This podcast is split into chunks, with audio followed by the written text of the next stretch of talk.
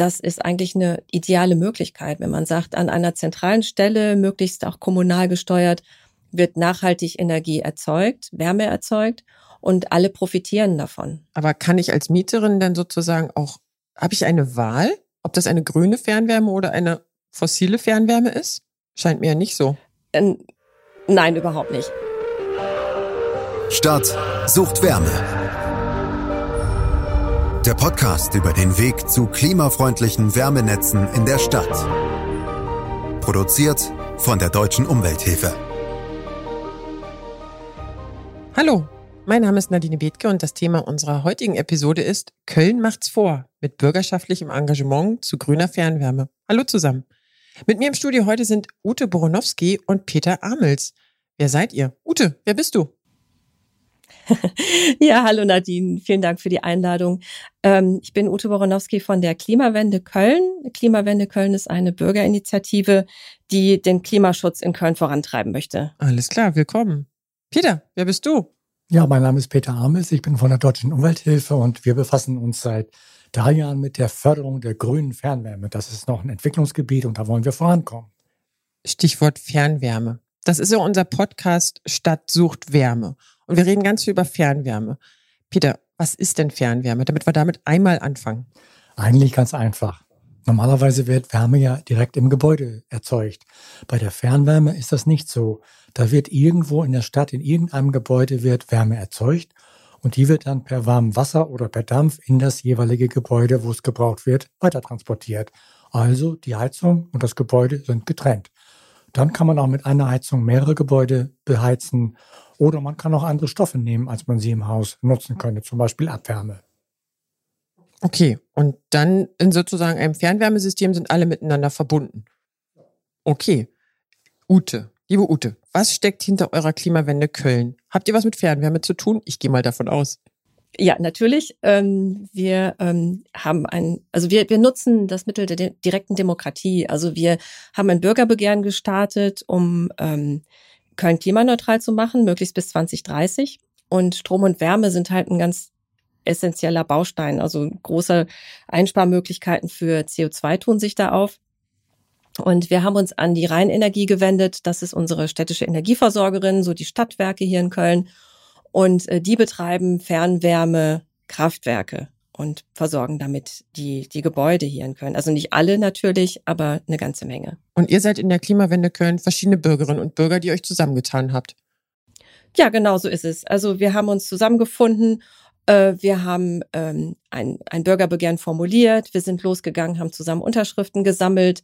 Insgesamt 30.000 haben wir bekommen hier von Bürgerinnen aus Köln und ähm, haben die dann der Stadtverwaltung und auch der Rheinenergie vorgelegt und haben dadurch auch erreicht, dass äh, wir in Verhandlungen gekommen sind. Das heißt, ähm, das ganze juristische Komplex ist ein bisschen komplizierter. Äh, wir hatten ähm, die Wärme eigentlich die ganze Zeit im Fokus. Ähm, aber natürlich kann man Strom und Wärme nicht trennen. Wir, die Rheinenergie betreibt sogenannte Kraft-Wärme-Kopplung. Das heißt, ähm, Kohle oder auch Erdgas werden verbrannt und da wird gleichzeitig Strom und Wärme erzeugt. Deswegen ist es halt schwierig, diese beiden Bereiche zu trennen. Und wir haben in unseren Gesprächen mit der Rheinenergie und auch mit der Stadtverwaltung äh, auch immer beides äh, gesammelt, zusammen gesehen, zusammen verhandelt. Die Rheinenergie, ich habe das auf deren Webseite gesehen, da sagt jemand vor, in dem Fall der Leiter Bau, Betrieb und Instandhaltung, nachhaltig, sicher und ökologisch sinnvoll. Mit unserer Fernwärme versorgen wir Köln zuverlässig mit Heizenergie. Was sagst denn du zu dem Statement der Rheinenergie? Kannst du das so unterschreiben? Ja, nicht wirklich. Also ähm, zuverlässig ja, nachhaltig und ökologisch erstmal noch nicht, denn ähm, äh, die Fernwärme in Köln wird zum großen Teil durch äh, die Verbrennung von Erdgas und Braunkohle erzeugt. Also es sind aktuell, glaube ich, 63 Prozent Erdgas, 15 Prozent Braunkohle. Und den Rest, das sind ungefähr 12 Prozent, das ist Abwärme von der Müllverbrennungsanlage. Das ist ja schon mal gar nicht schlecht, Industrieabwärme. Und dann gibt's auch noch ein kleines Biogaskraftwerk aber der Großteil ist tatsächlich fossil erzeugt. Wenn wir das Zitat so in 30 Jahren hören, mag es vielleicht stimmen. Bundesweit sind tatsächlich bisher nur 18 Prozent der erneuerbaren Energie in Fernwärme grün. Der Rest ist ganz normal fossil. Aber dennoch, es lohnt sich, das Ding, das die Fernwärme weiterzuentwickeln, einfach weil sie die Möglichkeit bietet, an verschiedenen Stellen auch Dinge einzusammeln, zum Beispiel Abwärme, die man sonst nicht in einem Haus nutzen könnte, um damit auch ein Stück weit klimaneutrale Wärme mit einzufangen. Und es ist auch möglich, damit zum Beispiel Geothermie zu nutzen, was auch für ein Einzelgebäude aus Platzmangel in einer dicht besiedelten Region manchmal nicht nur möglich wäre. Insofern ist hier Fernwärme ein Transmitter, neue Techniken, neue Technologien zusammenzubringen. Also das heißt, in Großstädten wie Köln, so wie Ute uns das jetzt beschreibt, ist wahrscheinlich Fernwärme die einzige Möglichkeit, sozusagen eine erneuerbare Wärme in die Netze zu kriegen. Ist das so, Ute? Ja, ganz genau. Also ich meine, wir haben hier dicht besiedelte Gebiete, wir haben Mehrfamilienhäuser, oft sind das Mietshäuser und ähm, die Fern, also viele sind schon ans Fernwärmenetz angeschlossen und ähm, das ist eigentlich eine ideale Möglichkeit, wenn man sagt, an einer zentralen Stelle, möglichst auch kommunal gesteuert, wird nachhaltig Energie erzeugt, Wärme erzeugt und alle profitieren davon. Aber kann ich als Mieterin dann sozusagen auch, habe ich eine Wahl, ob das eine grüne Fernwärme oder eine fossile Fernwärme ist? Scheint mir ja nicht so. Nein, überhaupt nicht. Also ähm, das ist ganz anders als beim Strom zum Beispiel. Da kann ich ja sagen, so ich nehme jetzt einen Ökostromtarif, dann bekomme ich Ökostrom. Aber bei der Wärme bin ich wirklich darauf angewiesen, das zu beziehen, was geliefert wird. Und als Mieterin habe ich natürlich auch nicht die Möglichkeit zu sagen, ich möchte jetzt Fernwärme oder Solarthermie oder andere Dinge. Und ähm, das macht, glaube ich, auch den Reiz dann aus, das Ganze auf kommunaler Ebene anzupacken und zu sagen, es ist halt nicht die Entscheidung jedes einzelnen Vermieters oder Vermieterin, was mache ich jetzt hier mit meinem Gebäude, sondern dass wirklich die Kommune die Aufgabe mal nimmt und sagt, wir wollen jetzt alle zusammen nachhaltig werden und auf grüne Energie umstellen. Da ist die kommunale Wärmeplanung tatsächlich ein ganz wichtiges Mittel. Die verschiedenen Akteure, einerseits die Hausbesitzer, die nicht an ein Fernwärmenetz angeschlossen sind, und auch diejenigen, die am Fernwärmenetz angeschlossen sind, ungefähr gleich zu, zu bedienen oder gleichzustellen. Ziel ist es ja bis 2024 schon oder ab 2024 bei neuen Heizungen zwei Drittel der Energie erneuerbar zu haben. Das lässt sich natürlich beim Fernwärmenetz so schnell nicht realisieren. Deswegen muss auch hier ein Plan bestehen, wo zumindest auf Sicht bis 2030 65 Prozent erreicht werden, um damit dann auch das Fernwärmenetz in etwa den Bedingungen, wie sie im Einzelhaus bestehen, auch hinterher kommt und auch ungefähr gleichwertig ist. Dafür braucht es Pläne, langfristig angelegte Pläne. Okay, mit kommunalen Planung zur Wärme, da beschäftigen wir uns in einem weiteren Podcast. Das kann ich so schon mal anteasern. Aber ich muss noch mal ein bisschen nachhaken. Kann denn Fernwärme mit Erneuerbaren wirklich klappen? Ihr habt jetzt von Müll und Abwärme gesprochen, aber ich habe auch mal was gehört so von diesem diesem wunderbaren Wort eine niedrige Vorlauftemperatur. Hat das damit was zu tun? Das scheint ja ein Problem zu sein. Da müsst ihr doch mal ein bisschen ausholen. Ute, kannst du das mal? Ja, kann ich gern machen. Also ähm, klar, wenn ich fossile Energien nutze, wenn ich äh, Erdgas oder Kohle verbrenne, dann ist es ganz einfach, das Wasser auf 100 Grad zu bringen. Ne? Das kennt ja jeder. Wasser kochen geht ganz schnell und einfach. Wenn ich aber äh, die erneuerbaren Energien nutze, dann ist die Temperatur des Wassers, das ich erzeuge, oft nicht 100 Grad oder mehr. Ne? Peter sprach ja auch von Dampf, also tatsächlich noch mehr als 100 Grad. Ähm, zum Beispiel, wenn wir Geothermie nutzen, da sagt man ja, wir, wir graben tief in die Erde rein. Und natürlich, wenn ich drei oder vier Kilometer in die Erde bohren kann und da ähm, die, die Wärme äh, heraushole, dann kriege ich auch 90 Grad oder vielleicht mehr. Wenn ich aber zum Beispiel nur 800 Meter tief grabe, wie das hier auch in Köln schon erforscht wurde, ne, dass man tatsächlich 800 Meter Tiefe an Geothermiepotenzial hat, dann ist das Wasser aber nur 50 Grad warm. Und äh, natürlich habe ich da eine Differenz die ich irgendwie überbrücken muss. Das kann ich machen mit sogenannten Großwärmepumpen. Äh, eine Großwärmepumpe ist sowas wie ein umgekehrter Kühlschrank. Also ich erzeuge keine Kälte, sondern Wärme. Das heißt, ich kann das Wasser von 50 Grad auf vielleicht 80, 90 Grad bringen. Ähm, aber tatsächlich ist die, ähm, die, die Fernwärme, die aus erneuerbaren Energie kommt, immer ein bisschen weniger heiß oder hat ein bisschen weniger Temperatur als das, was aus fossilen Quellen stammt. Und das ist diese sogenannte niedrige Vorlauftemperatur, die du erwähnt hast.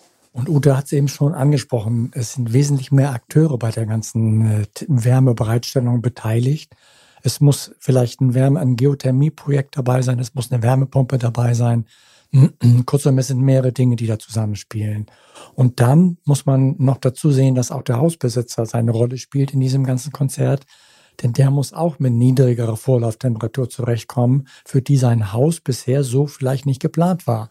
Wo er nachbessern muss, wo er sanieren muss, wo er neue Heizkörper einbauen muss. Alle alles Dinge, die längerfristig angegangen werden müssen, die mal nicht so eben aus dem äh, in einem Monat bezahlt werden können, sondern ganz langfristige Planung brauchen. Und deshalb ist das eben ein sehr aufwendiges Unternehmen, Wärme von normaler Gas oder von bisheriger Gas oder fossiler Wärme auf erneuerbare Wärme umzustellen. Das heißt aber, wenn ich euch jetzt richtig verstanden habe, ich muss letztlich auch sanieren, ich muss an mein Haus ran, um den Wärmebedarf, den muss ich einfach senken, siehe Vorlauftemperatur. Und dann klappt das auch mit der Wärmeversorgung aus Erneuerbaren und vielleicht Abwärme von anderen Verbrauchern. Ist es so? Ja, genau. Das, das ist so. Ja. Peter nickt auch. Dann habe ich es ja schon mal richtig verstanden. Aber das hört sich ja alles nach einer echt nach Herkulesaufgabe an. Das ist ja nicht irgendwie von heute auf morgen zu schaffen. Ich gehe auch mal davon aus, dass nicht irgendwie alle ähm, Häuser, alle ähm, Vermieter und Vermieterinnen auch an ein Wärmenetz angeschlossen sind. Das ist ja auch etwas, was nicht typisch ist. Aber wie geht es denn voran mit der grünen Fernwärme, speziell jetzt in Köln? Wir wollen ja uns Köln explizit anschauen. Ute. Mhm, genau. Also ähm, das sind verschiedene Dinge, die du auch gerade angesprochen hast. Also wir brauchen eine bessere Wärmedämmung der Gebäude. Dafür muss es Förderung geben. Wir müssen so viele Gebäude wie möglich an das Fernwärmenetz anschließen. Und ähm, einfacher ist es natürlich, wenn Gebäude ganz neu gebaut werden. Also wir haben ein paar Stadtviertel, die hier komplett neu entstehen. Ähm, die müssen natürlich an das Fernwärmenetz angeschlossen werden, um dann halt äh, klimaneutrale Wärme zu, zu beziehen. Ähm, es gibt auch ein ganz interessantes Projekt, wie wir finden. Es gibt ein Neubauprojekt am Deutzer Hafen, das ist direkt am Rhein. Und da könnte man auch ähm, Wärme aus dem Flusswasser entnehmen. Das heißt, über Großwärmepumpen dann dem Rhein Wärme entziehen und dadurch dann das ähm, neue Quartier beheizen. Und äh, das sind Dinge, die wir auch diskutieren mit, mit der Rheinenergie, mit der Stadt Köln, um da über so eine Wärmeplanung, die Peter schon angesprochen hat, das dann auch tatsächlich umzusetzen. Und wie ist da euer Zeitfenster in, in Köln? Ja, also das Zeitfenster ist so, wir haben ähm, äh, mit der Rheinenergie und der Stadt Köln ja einen Maßnahmenplan erarbeitet, der ist Ende 2021 vom Stadtrat beschlossen worden. Das heißt, das ist ein verbindlicher Ratsbeschluss. Da ist ein Maßnahmenkatalog drin. Und da steht zum Beispiel drin, dass 2025 keine Braunkohle mehr verfeuert wird hier in Köln. Das heißt auch, dass dann Freiflächen Solarthermieanlagen gebaut werden und auch Wärmespeicher. Also wir werden drei Wärmespeicher haben, die über die Stadt verteilt sind und die dann halt die Wärme für einen Tag sozusagen speichern können, damit die Gebäude sicher versorgt sind. Und ähm, die Planung sieht vor, dass ab 2035 die Wärme zu 100 Prozent aus erneuerbaren Energien kommt. Ne? Das heißt, auch die, äh, auch die Großwärmepumpen, die ja mehrfach erwähnt wurden, die müssen ja auch mit erneuerbaren Energien betrieben werden. Das ist ja ganz klar. Und das ist etwas, was ihr sozusagen als Bürgerbegehren in den Stadtrat eingebracht habt und die Rheinenergie muss das jetzt umsetzen oder sagt, okay, wenn ihr das so wollt, also kann ich mir ja nicht vorstellen, oder werden die jetzt dazu gezwungen? Wie muss man sich das vorstellen? Ja, genau. Also ähm, es war ein Bürgerbegehren, das wir ähm, initiiert haben. Das Bürgerbegehren drehte sich tatsächlich um den Strom. Das ist eine juristische Finesse. Ich weiß nicht, ob das in allen Bundesländern so ist, aber zumindest in NRW braucht man eine konkrete Frage, ähm, die die BürgerInnen mit Ja oder Nein beantworten können. Das heißt, wollt ihr bis 2030 100 Prozent Ökostrom? Dafür haben wir Unterschriften gesammelt. Aber natürlich, wenn man sich anguckt, Kraft-Wärme-Kopplung, Strom und Wärme sind miteinander verzahnt. Ich kann nicht das eine ohne das andere machen. Ähm, ist die Rheinenergie auf uns zugekommen und hat gesagt, können wir vielleicht verhandeln, können wir sprechen, so. Und ähm, weil klar war, dass äh, wir ein gutes, äh, eine gute Ausgangslage hatten, dass das tatsächlich dann auch äh, umgesetzt wird. Und äh, wir haben dann Mediationsgespräche geführt, auch unter Vermittlung des Wuppertal-Instituts, die dann dazu geführt haben, dass wir sagen, wir haben einen Plan für Strom und Wärme. Strom wird tatsächlich zum großen Teil 2030 klimaneutral sein, vielleicht nicht zu 100 Prozent, aber zum großen Teil. Und die Wärme, haben wir jetzt auch gehört, ist komplexer umzusetzen. Da ist unser Zeitplan bis 2035. Und das ist ein verbindlicher Plan, den alle Seiten unterschrieben haben äh, und der halt mit einem Ratsbeschluss dann auch nochmal äh, untermauert worden ist. Und äh, tatsächlich ist es so, dass wir, dass die Rheinenergie sich verpflichtet hat, die Maßnahmen umzusetzen. Und unsere Aufgabe ist es, das Ganze jetzt auch kritisch zu begleiten. Das heißt, wir sind immer im Gespräch mit den Verantwortlichen. Wir verfolgen, was passiert im Umweltausschuss. Wir sind im Kontakt mit dem Umweltdezernenten und ja, begleiten den ganzen Prozess. Das hört sich sehr spannend an und auch irgendwie wirklich nach einem guten Plan für alle Beteiligten.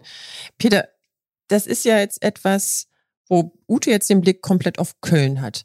Ist da Köln Schlusslicht? Ist da Köln Vorreiter? Wie ist es in Deutschland? Du hast da den großen Blick. Naja, es gibt zum Glück eine ganze Menge Initiativen an vielen verschiedenen Städten, die ähnlich denken, die also einfach aus bürgerschaftlichem Engagement heraus Druck machen und die Diskussion auf die Agenda heben. Das ist wichtig, weil es eben nicht mehr nur die Stadtwerke sind, die da agieren, sondern auch die Bürger und auch die ähm, Stadtrat beziehungsweise die Stadt, die verwaltungstechnisch und, und planungstechnisch vor allen Dingen vorangehen muss und Dinge entscheiden muss, die bisher überhaupt nicht auf der Agenda waren.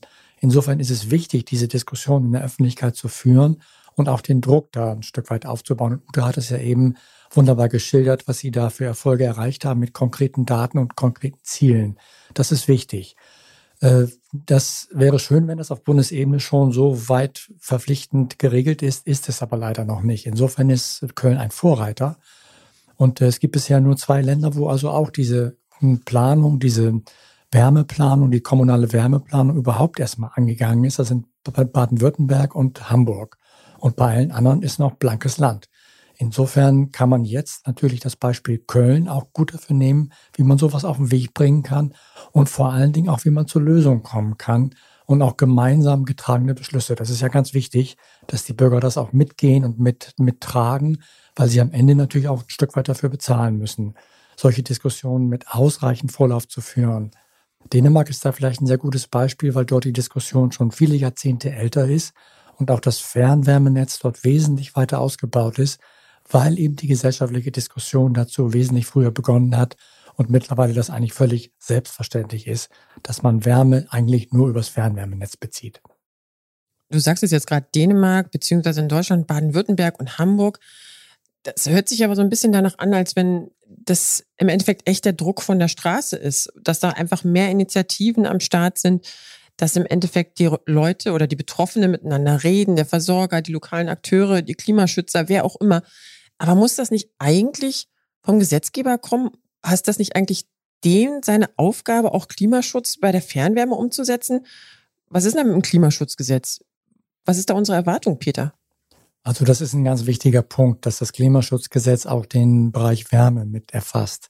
Bisher ist es ja im Wesentlichen ein Punkt der Stromversorgung gewesen, aber Wärme hat ja mehr als 50 Prozent der Gesamt, des Gesamtenergiebedarfs. Und äh, der ist bisher stiefmütterlich behandelt worden. Insofern muss jetzt wesentlich mehr als bisher klare Ziele bis 2030, bis 2045 gemacht werden. Zum einen auf Bundesebene, zum anderen aber auch für die Kommunen und für die Unternehmen, bis wann sie welchen Grad äh, an erneuerbaren Anteil, erneuerbarer Wärme erreicht haben. Das ist noch bei uns erst in der Anfangsphase, aber ich bin da mittlerweile eigentlich recht optimistisch, dass durch den leider verheerenden Krieg in der Ukraine diese ganze Diskussion viel, viel, viel mehr an Fahrt gewonnen hat und viel mehr Menschen darüber nachdenken, wo kommt denn eigentlich meine Wärme her und auch ein Stück weit äh, Verantwortung übernehmen wollen dafür, dass sich die Dinge ändern und dass es besser wird und dass mehr, mehr, mehr grüne Wärme, leichter grüne Wärme ins Netz kommt, als es bisher vielleicht unter rein ökonomischen Aspekten der Fall gewesen ist. Also das heißt nicht nur die Kommunen, auch die die Regierung, die Gesetzgeber müssen auf die Suche nach klimafreundlichen Wärmequellen gehen. Sehr interessant. Ute, kannst du das unterstreichen?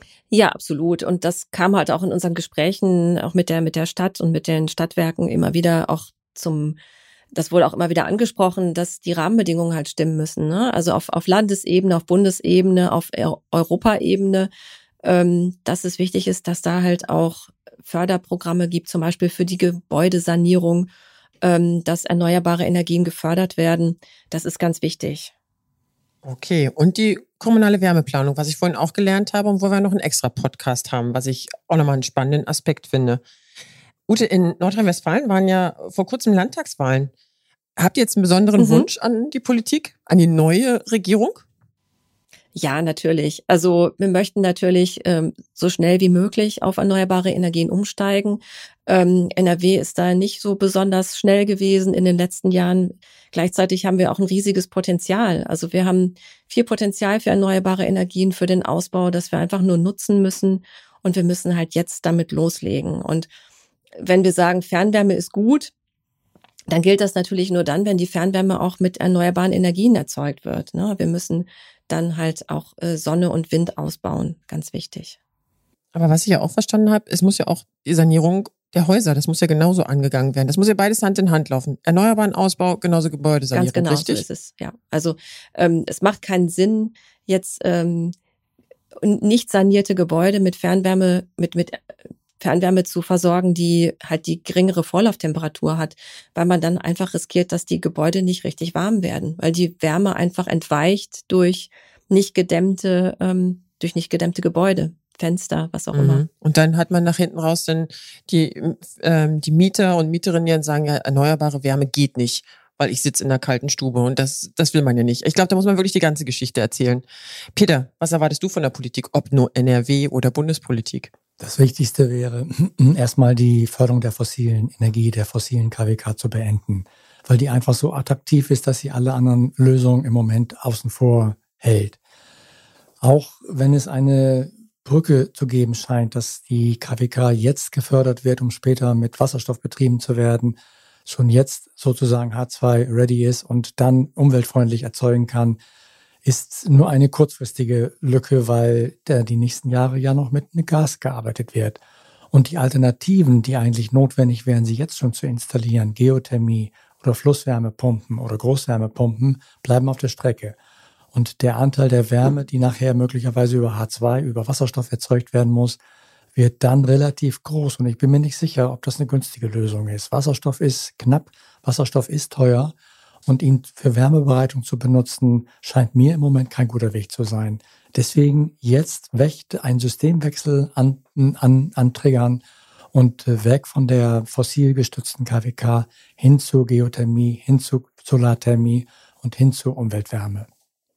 Okay, das hört sich an, da gibt es, als wenn es da wirklich einige Optionen gibt, die einfach schon wirklich mehr oder weniger auf dem Tisch liegen, ausgebreitet von der Natur, aber wir sie nicht richtig nutzen. Ist dem so? Das ist so. Alles klar. Ute, sehr spannend, was ihr da in Köln macht. Hat mich äh, sehr begeistert, auch mit wie viel Engagement ihr da unterwegs seid. Darf ich fragen, wie viel ihr seid? Ja, wir sind so. Der harte ja, Kern? Es, es, genau, harter Kern sind vielleicht sowas wie, wie zehn, zwölf Personen. Ähm, tatsächlich, als wir Unterschriften gesammelt haben, waren wir viel draußen und da waren es teilweise, weiß nicht, 40 oder so. Ähm, da waren wir überall unterwegs und haben, haben BürgerInnen angesprochen.